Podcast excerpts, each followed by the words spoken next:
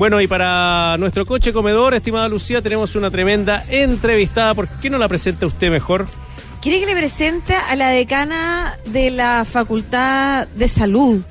No, de la Escuela de Salud Pública. ¿Cómo se llama específicamente? Facultad de Ciencias Molina Médicas. tiene- Eso, la Facultad de Ciencias Médicas de la Universidad de Santiago. ¿Cómo está, doctora Elia Molina? Doctora, me salió, doctora Elia Molina. ¿Cómo le va? Hola, buenas tardes a todos, a todas y un tremendo abrazo y felicitaciones por el día de la radio. Yo les mandé un saludo por Twitter temprano, Sí, pues. eh, pero eh, un abrazo y es muy bonito que, que la radio esté tan vigente cada día más, creo yo. Sí, hablamos de eso, de la versatilidad de la radio y de la confianza que ha crecido, incluso siendo siempre un medio que consolida la confianza de la ciudadanía. Eh, tras los episodios que nos tienen discutiendo sobre este nuevo Chile, se ha consolidado esa, esa mirada, así que también vamos a aprovechar de eh, abrazar la decisión de la Universidad de Santiago de tener una radio como un medio también de expresión, de comunicación,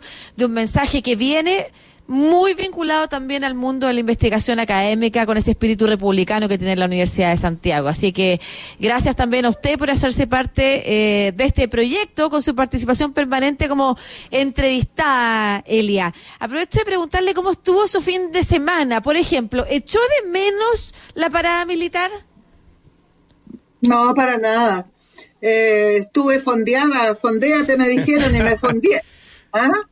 Eh, no, la verdad es que cuando era chica me gustaba la parada militar, creo que representaba hartas cosas para mí y, y era así como un hito y me sabía todas las marchas y admiraba mucho el desfile porque era muy perfecto. Pero ya, bueno, con la edad y todo ya no es novedoso pero no, no lo eché de menos para nada, ni tampoco eché de menos ningún festejo de las fiestas patrias.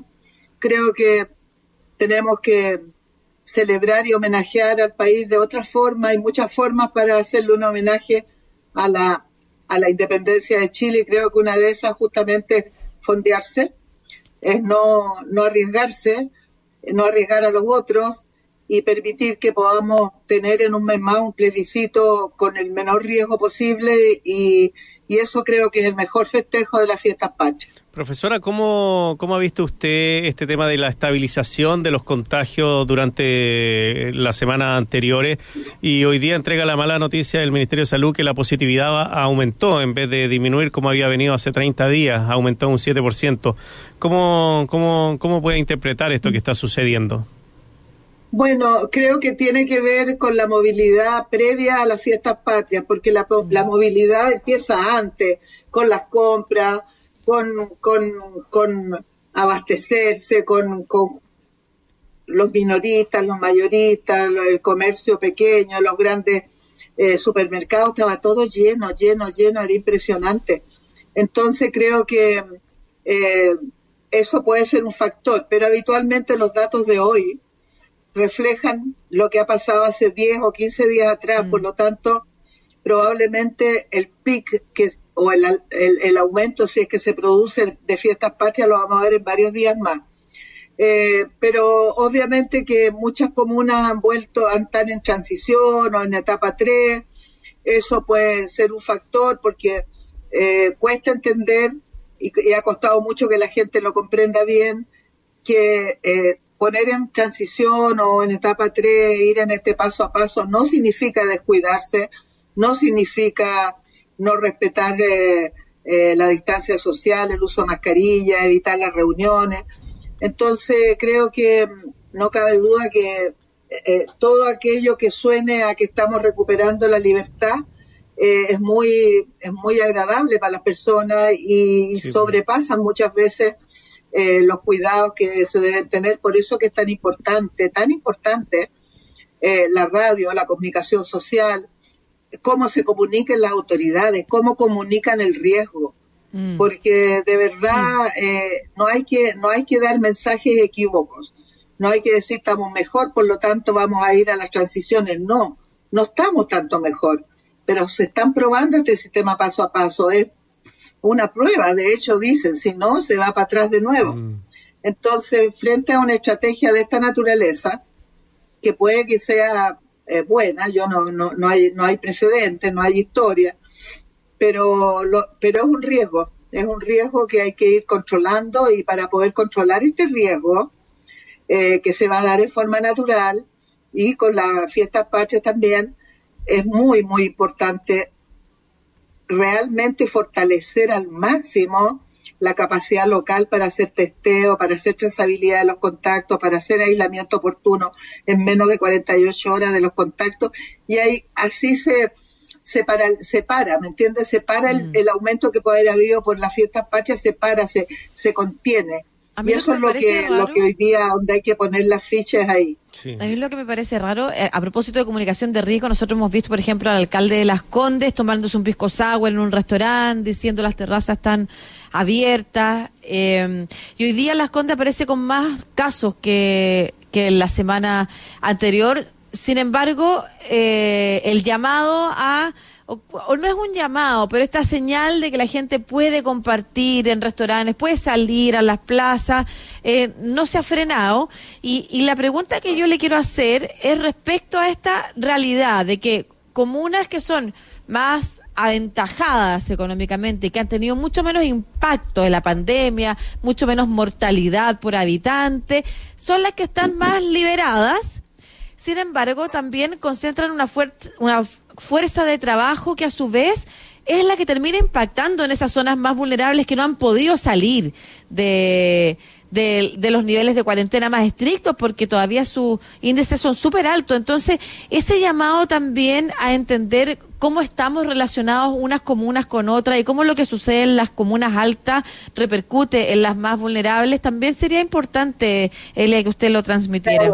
Por eso, por eso para mí es tan importante que, se pudiera dar una muy buena explicación eh, para que la gente eh, pueda entender por qué unos sí, otros no, por qué este paso a paso va más rápido por acá, va más rápido por allá, eh, por qué comunas que no estaban en cuarentena entraron en cuarentena esta semana y otras salieron.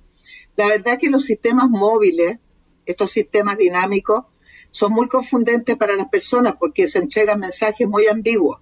¿ah? Esto sí, ustedes no, hoy día sí, mañana no, mañana sí, hoy día no. Además. ¿ah? Y, y, hoy día las comunicaciones son instantáneas, entonces la verdad es que es que el, el, el, el, la globalización de la información dentro del país, llamémosla así, eh, hace que sea muy difícil entender y muy difícil eh, que las personas eh, se sientan que están frente a una amenaza real. A eso se suma también de que eh, las fiestas patrias, sobre todo, se asocian también con posibilidades de, mejorar los ingresos que han estado bajos, que han estado tan difíciles. aumentan, por supuesto, lo que venden bandera, lo que venden esto, lo que venden esto otro, todo lo que es trabajo informal se, se, se, se potencia mucho en estas fiestas patrias y todo eso influye, lógicamente. Ahora lo que usted dice del traslado de una comuna cuarentenada a una no cuarentenada, eh, yo creo que mm, ese es un tema. Las comunas cuarentenadas deberían estar acordonadas sanitariamente. Mm. ¿ah? por ejemplo, la persona que trabajaba conmigo, que me venía a ayudar a la casa, qué sé yo, eh, desde marzo eh, que no viene porque vivía en Maipú, está recién, está recién eh, eh, descuarentenada, pero nunca permití que viniera para acá, por ella y por mí, por supuesto. ¿ah? Pero encuentro que de una comuna con cuarentena que venga a trabajar a una comuna que no tiene cuarentena, a no ser que sea por una vez y se quede ahí, se quede en la comuna. Hay situaciones que son específicas, pero en general el flujo, la movilidad hace que este sistema eh, dinámico sea riesgoso. Profesora, estamos con eh, la decana de la Facultad de Ciencias Médicas de la USACH, Elia Molina, la doctora Elia Molina. Profesora, el subsecretario de redes asistenciales Arturo Zúñiga eh, dijo, o rechazó, mejor dicho, las investigaciones sobre muertes COVID. Dice que hay razones políticas de por medio. ¿Usted cree que se debe investigar, en, no sé si en tribunales, el tema de de los fallecimientos por COVID o es una situación que debería quedarse, qué sé yo, en el tema eh, sanitario o en el tema político? Mire, eh, eh, primero que nada, si, si uno analiza eh, la, el abordaje de la, de la pandemia, uno puede decir claramente, lo he dicho siempre, que fue mala, que se hizo solamente desde el punto de vista hospitalario, que no se consideró la comunidad, ni los municipios, ni la atención primaria, que debe haber sido desde, desde un principio el actor más potente. Eh, el hospital es muy importante, pero lo que uno tiene que hacer es que la gente no llegue al hospital. Ese es nuestro objetivo, ¿no es cierto? Eh, yo siempre doy un ejemplo que es medio fome, pero si usted tiene un precipicio donde todos los días se caen 10 personas porque no ven, no ven que cae, no ven la caída, entonces la actitud del país eh, primera es poner el mejor hospital traumatológico allá abajo donde se cae la gente para recibir los heridos, para ponerle la mejor prótesis, para ponerle la mejor operación, pero no hacen ninguna medida para que la gente no se caiga del precipicio. ¿Ah? ¿Hay que poner el hospital bueno? Sí, por supuesto, porque siempre se van a caer algunos. Por lo tanto, un buen hospital siempre es válido. Pero si usted no hace prevención, no hace educación, promoción de la salud, no está controlando una pandemia. Dicho eso, se debe aclarar y probablemente cuando uno habla de un delito, dolo, significa también mala intención. Yo no creo que ningún gobierno quiera hacer mal las cosas, ni quiera dañar, ni quiera matar. No creo. O sea, excepto los, gobiernos eh, que cometen crímenes de lesa humanidad. Pero estoy hablando en salud en una epidemia. No creo. Yo digo que todos los ministros, todos los quieren hacerlo bien. Ahora, una cosa es tener la buena intención y la otra es hacer las cosas bien.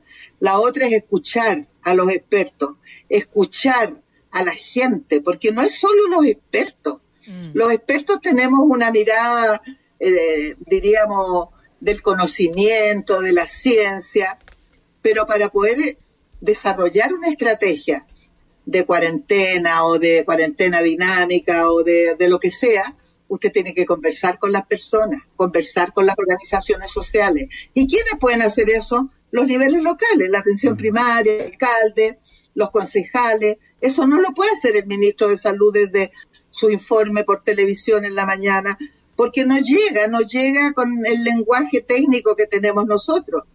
Entonces, muy, muy, creo que ahí se cometieron errores muy grandes y se perdieron oportunidades y probablemente se podrían haber evitado muchos contagios y muchas muertes. Ahora, decir que eso es dolo frente a una epidemia que no tenía tanto conocimiento ni tantas evidencias, es complicado. Uno, uno puede hacer distintas interpretaciones. Creo que así como dice el, subsecretario Zúñiga de que ahora hay como presiones políticas para perjudicar la gestión del ministro Mañalich, yo diría que también en la gestión del ministro Mañalich hubieron eh, gestiones que tenían más que ver con la política que con la salud.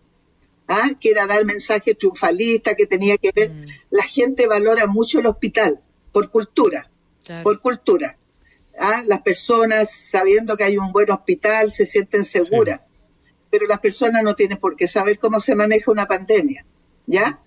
Entonces, ahora, donde me preocupa que sí haya delito, en forma absoluta, es si es que no se usaron realmente los datos que existían para la toma de decisiones. Porque en salud siempre hay que tomar decisiones basada en información y en la mejor información posible. Si nosotros tomamos, sabiendo que existe la información, no la, no la consultamos o no la consideramos para tomar la decisión, eso ya tiene una intencionalidad, eso ya tiene un pensar, sigamos por nuestro camino, no importa lo que esté pasando. Y eso no puede ocurrir. Eso no puede ocurrir en un gobierno, ni menos en un ministerio de salud. ¿Ah? Muy bien, profesora. Entonces, eh, ahí yo estoy, yo, yo estoy súper preocupada por la investigación del Ministerio Público, porque bueno, yo no solo fui ministra de Salud, yo he trabajado en el tema público toda mi vida. He, sido jefa de división en el ministerio, he sido asesora del ministerio, he estado en grupos de expertos. O sea, el ministerio también es mi casa, ha sido mi casa por años en términos de una institución sólida, eh, con muy buenos técnicos, Eh, eso no quiere decir que no se cometan errores, pero tratando de hacer siempre las cosas lo mejor posible, basado en evidencia, en la mejor información, consultando grupos de expertos, pero haciéndoles caso, entendiendo que los expertos tienen una capacidad de mostrarnos las cosas de forma más, más eh, eh, objetiva que lo que uno puede mirarlo cuando está dentro de un gobierno. Entonces me preocupa esa parte y ahí, bueno, la justicia dirá si hubo delito o no, porque omitir información o no considerarla o manipularla es un delito. La decana de la Facultad de Ciencias Médicas de la Universidad de Santiago de la USACH, la doctora Elia Molina, conversando con nosotros esta tarde. Que le vaya muy bien, doctora. Muchas gracias.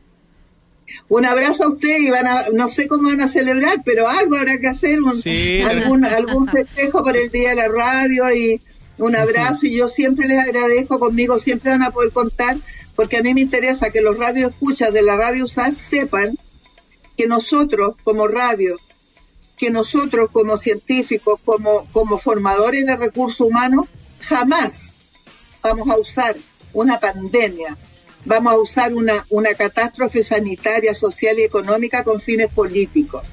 Nosotros siempre vamos a dar una opinión técnica, una reflexión y, y una mirada de futuro, pero no somos personas porque somos académicos, porque estamos siempre con la ética delante, que vamos a usar este tipo de problemática con fines políticos, que me parece a mí eso antiético. Muchas gracias, Elia Molina. Un abrazo. Y con usted y esas palabras nos despedimos.